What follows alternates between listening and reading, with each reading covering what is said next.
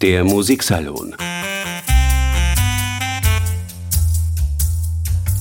mit Wilhelm Senkowitsch.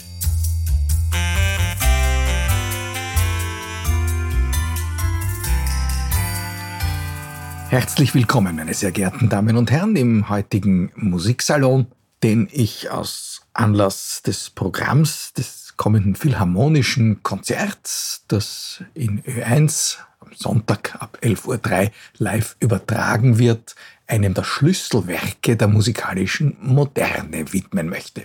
Franz Welser-Möst dirigiert die Wiener Philharmoniker nämlich bei einer Aufführung der Variationen Opus 31 von Arnold Schönberg. Es handelt sich dabei, und erschrecken Sie bitte jetzt nicht, um die erste große orchestrale Komposition in der damals neuen Zwölfton-Methode. Sagen Sie nicht, oje, Zwölftonmusik. Wenn Sie jemals sich interessiert haben für die Frage, was den Meister der musikalischen Moderne, den Ahnvater Schönberg, denn so angetrieben hat und wie er versucht hat, die soeben erschlossenen Räume der sogenannten Atonalität für aufregende Klangabenteuer zu erschließen, dann bitte bleiben Sie jetzt dran. Es handelt sich bei diesen Orchestervariationen nämlich nicht nur um das erste große Zwölftonwerk, sondern auch um eines der großen Klangabenteuer der jüngeren Musikgeschichte. Und als solches möchte ich es in der Folge Schritt für Schritt erschließen.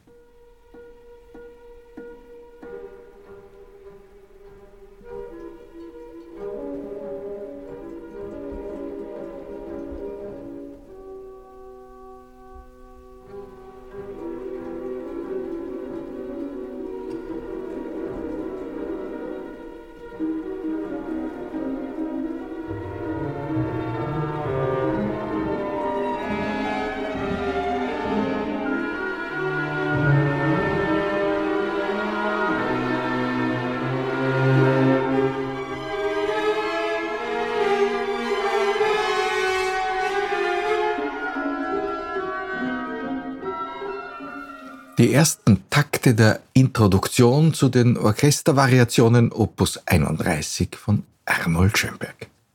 Diese Musik gehört wahrscheinlich zu den stärksten Eingebungen dieses Komponisten.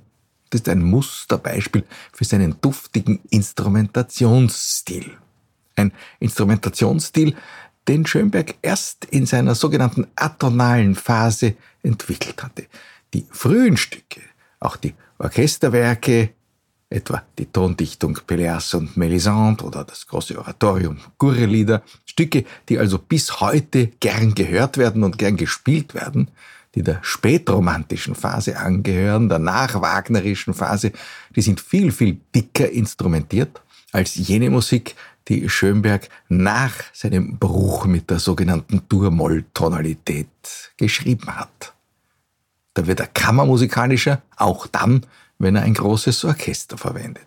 Und die Einleitung zu den Orchestervariationen, Opus 31, das ist eigentlich duftiger, klanglicher Impressionismus.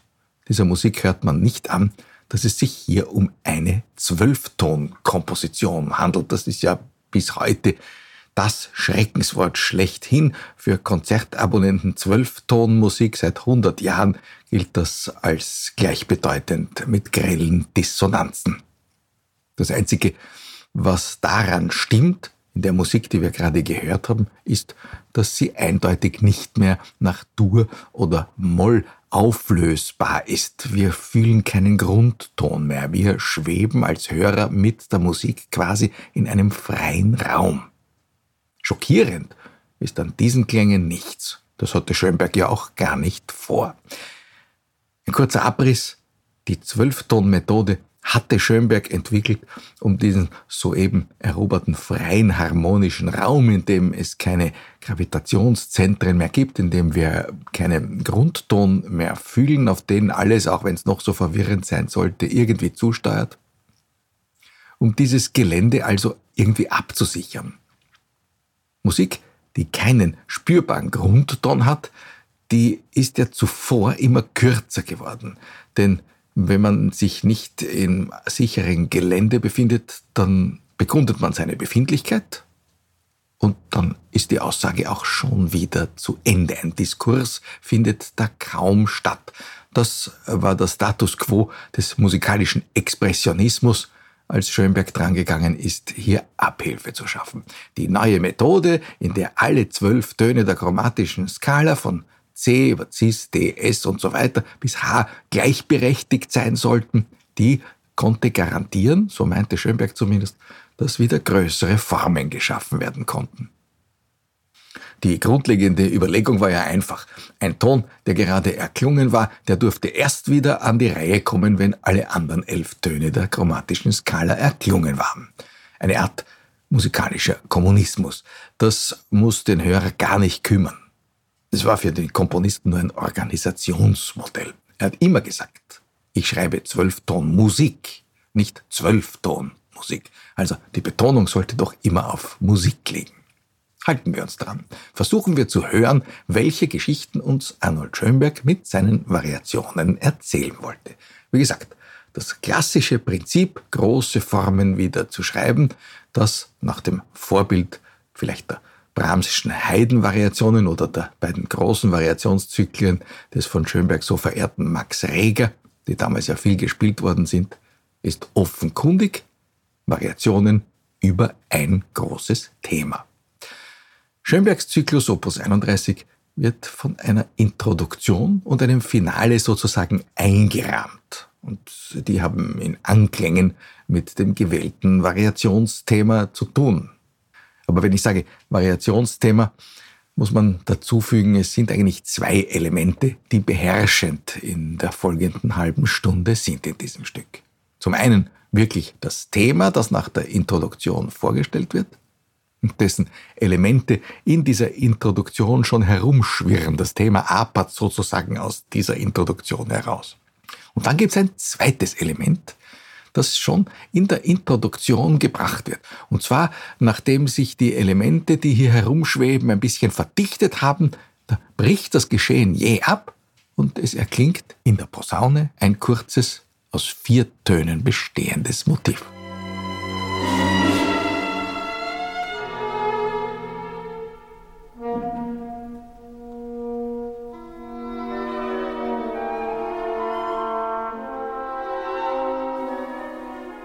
Das erkennen geeichte Musikfreunde sofort. Das ist das berühmte BACH, also der in Tönen buchstabierte Name von Johann Sebastian Bach. Dieses BACH-Motiv ist ja schon vor Schönberg sehr oft verwendet worden, schon von Bach selbst und dann von vielen Komponisten, die sich vor diesem Meister des Kontrapunkts verbeugen wollten. Auch Schönberg gehörte zu ihnen. Es wird uns in den Variationen, also dieses BACH-Motiv an einschneidenden Stellen der Entwicklung immer wieder begegnen. Zunächst aber einmal nach dieser Introduktion das eigentliche Thema der Variationen. Wie könnte es anders sein? Es besteht aus den zwölf Tönen der gewählten Zwölftonreihe. Und diese Töne, die werden wie im Lehrbuch der Zwölftonmethode viermal gebracht. Und zwar nennen wir so in den vier Grundrechnungsarten der Kompositionsmethode. Zunächst einmal können die Töne natürlich von 1 bis 12 durchbuchstabiert werden, aber sie können auch von hinten nach vorne gelesen werden, also von 12 bis 1. Und dann jeweils gespiegelt an der dritten Notenzeile. Das heißt, jede Terz aufwärts wird zu einer Terz abwärts, die Quart aufwärts zu einer Quart abwärts und so weiter. So erhalten wir noch einmal zwei Möglichkeiten, diesen Spiegel von 1 bis 12 und natürlich auch wieder von 12 bis 1. Wenn ich das so erzähle, dann ist das graue Theorie und Schönberg macht ja eben nicht Zwölftonmusik, sondern Zwölftonmusik. Also löst er diese vier Varianten, eine Zwölftonreihe aufzulösen, melodisch und rhythmisch differenziert, in ein vierteiliges Thema auf. Die Celli beginnen mit einem großen melodischen Gesang. Zuletzt übernehmen die Geigen und wir hören die vier Möglichkeiten der Präsentation nacheinander. Also 48 Tonmusik.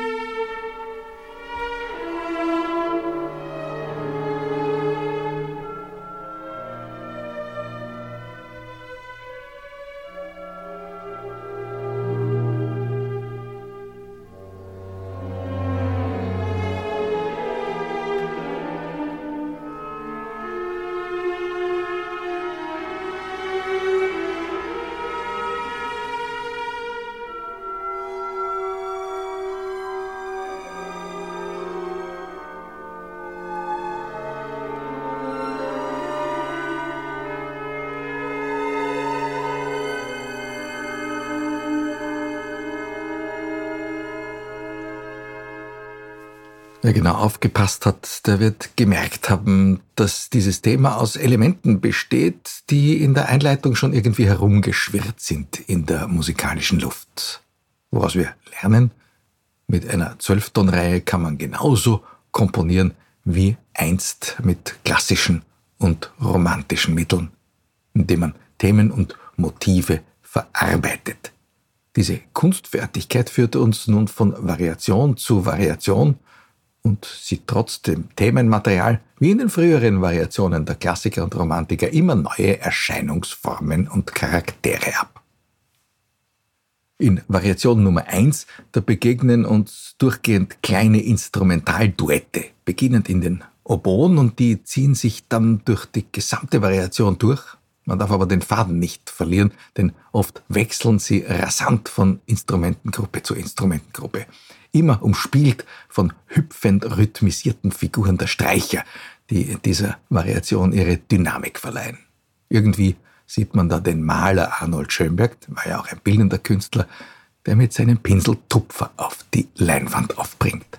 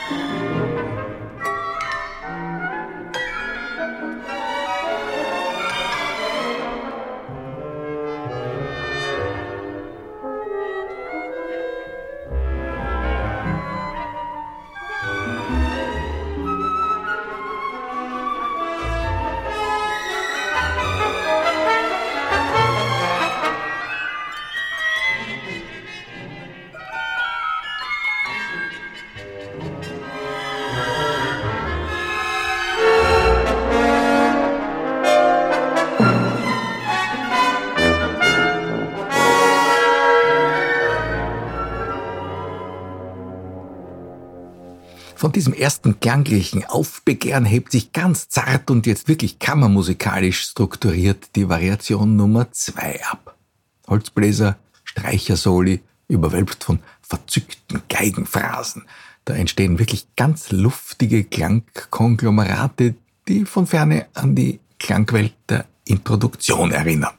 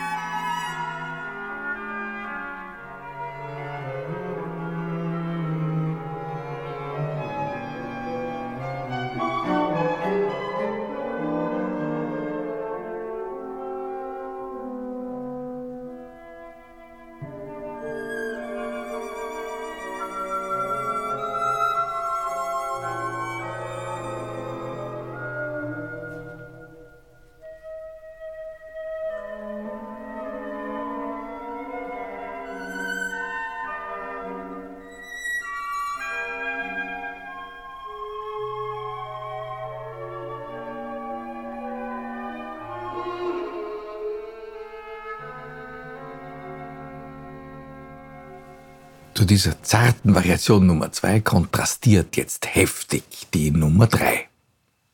Das Horn bläst das Thema und das übrige Orchester scheint es mit aggressiven Repetitionen heftig zu attackieren.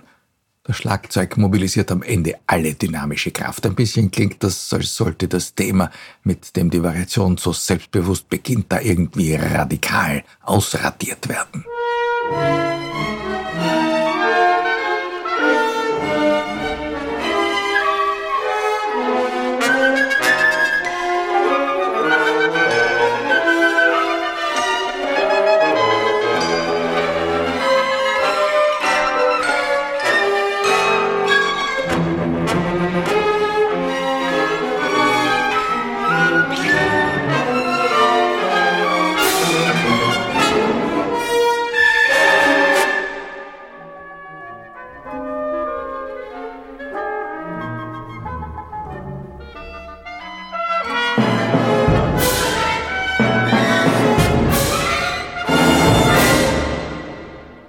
Jetzt folgt ein typisches Beispiel dafür, wie Arnold Schönberg nicht nur klassische Formen, sondern auch die wienerische Musik sich anverwandelt, die ihn in seiner Heimatstadt umgeben hat. Über der Variation Nummer 4, die von der Flöte und dann der Klarinette angeführt werden, da steht ausdrücklich im Walzertempo. Ein duftig klimperndes Intermezzo, da zupfen und klimpern etliche metallisch klingende Zusatzinstrumente, die Schönberg zum gewohnten Orchesterapparat hinzufügt. Die Geiger steigern dann die Intensität ein bisschen, aber die Holzbläser führen uns wieder in die poetische Abendstimmung, Serenadenstimmung, wenn man so will, zurück. Das hat viel mit Gustav Mahlers siebenter Symphonie zu tun, mit den Nachtmusiken, die da drin stehen. Deren Tonfall hat Arnold Schönberg schon in seiner Serenade Opus 24 beschworen. In den Orchestervariationen erleben wir da so eine Art duftiges, nächtliches Intermezzo, ein Notturno.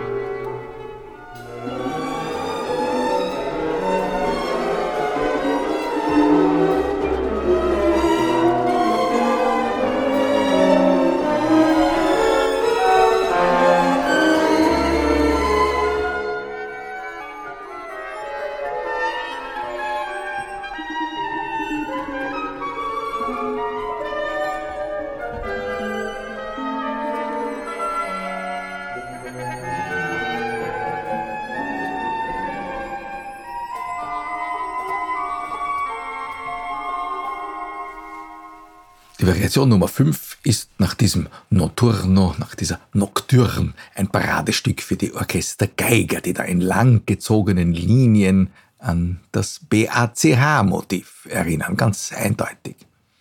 Die Szenerie wird aber dann nach und nach durch Blitzeinschläge der immer wieder hereinbrechenden Blechbläserakkorde gestört und die gewinnen bald die Oberhand. Aus dem scheinbar glanzvoll virtuosen Beginn verliert sich die Musik in ein Gewitterszenarium. Sie bricht dann am Ende unter einer heftigen Schlagzeugattacke zusammen. Musik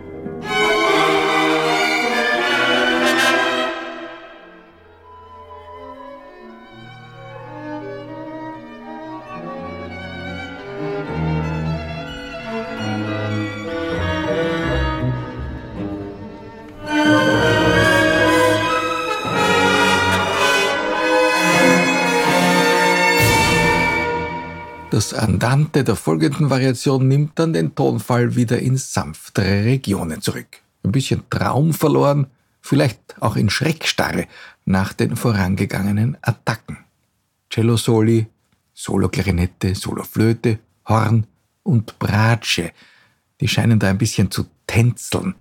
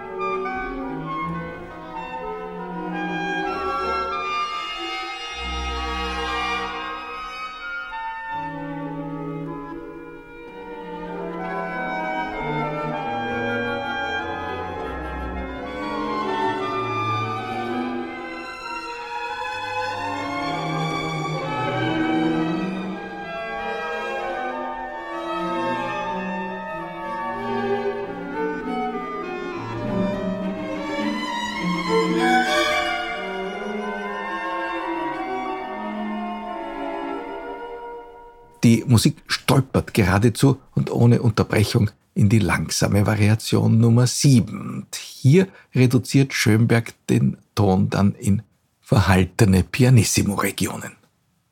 Fast als würde die Musik von ferne irgendwo hergeweht. Aber auch diese Ruhe ist wie so oft schon in diesen Orchestervariationen trügerisch. Die Klänge, angestachelt von flackernden Bläsertönen, die ballen sich plötzlich wieder zusammen, aber dann lösen sie sich in einer geradezu sanften Ekstase auf.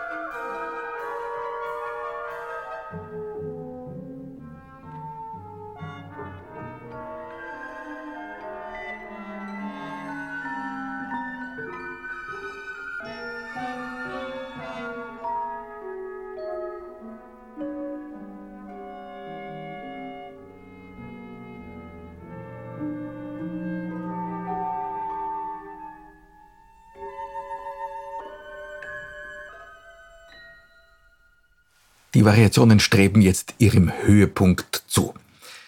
Der eben gehörten Auflösung folgt die heftigste Attacke oder besser gesagt die heftigsten Attacken. Die Variationen 8 und 9 gehören nämlich ganz eng zusammen, mehr noch als die Variationen 6 und 7.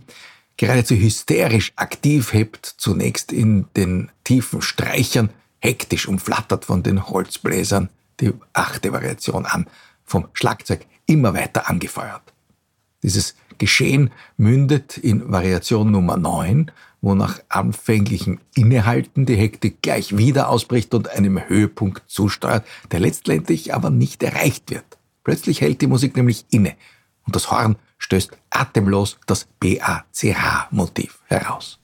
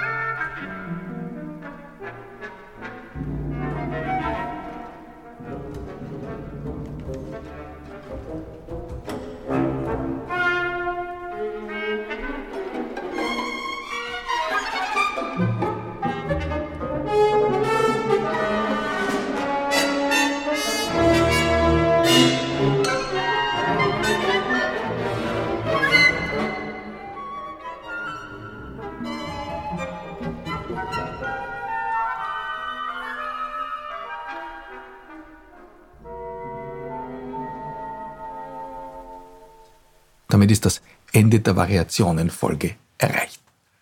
Mit dem Finale setzt Schönberg nun ein Gegengewicht zur ausführlichen Introduktion, mit der dieses Opus 31 begonnen hat.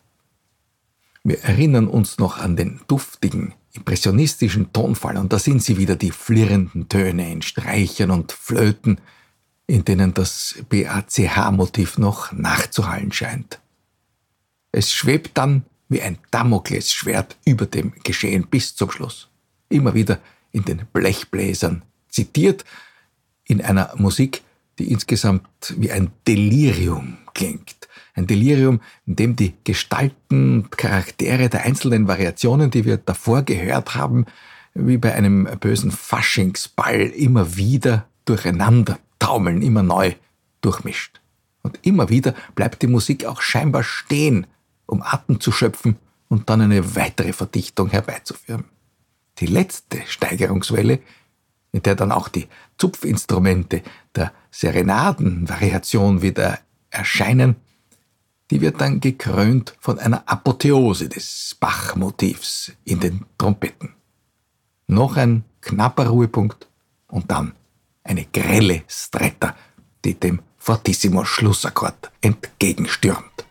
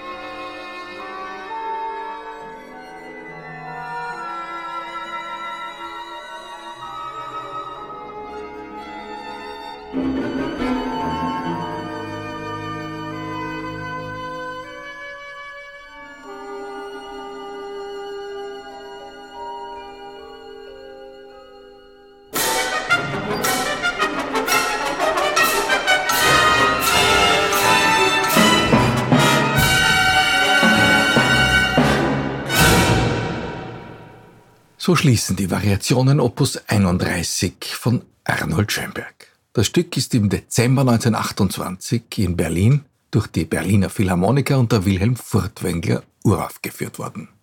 Der Komponist war nicht anwesend. Dafür hat ihm sein Verleger Emil Herzka brieflich berichtet. Das Werk wurde von niemandem verstanden, schreibt Herzka. Nur einige Wenige Auserwählte sind dem Stück nicht verständnislos gegenübergesessen. Der einzige Mensch, der in der Lage gewesen wäre zu beurteilen, ob die Aufführung gut oder schlecht war, wären Sie gewesen. Noch nach 100 Jahren hat das Publikum seine liebe Not mit Arnold Schönbergs Zwölftonwerken. Vielleicht für Sie, verehrte Hörer, nach diesem Podcast ist es anders geworden? Danke jedenfalls, dass Sie dabei geblieben sind. Am Sonntag ab 11.03 Uhr in Ö1 Übertragung eines Konzerts der Wiener Philharmoniker unter Franz Welser Möst mit eben diesen Opus 31 von Schönberg im Zentrum. Die Aufzeichnung dieser Übertragung bleibt dann eine Woche lang auf Ö1 online abrufbar. Danke fürs Zuhören. Bis zum nächsten Mal. Der Musiksalon mit Wilhelm Senkowitsch.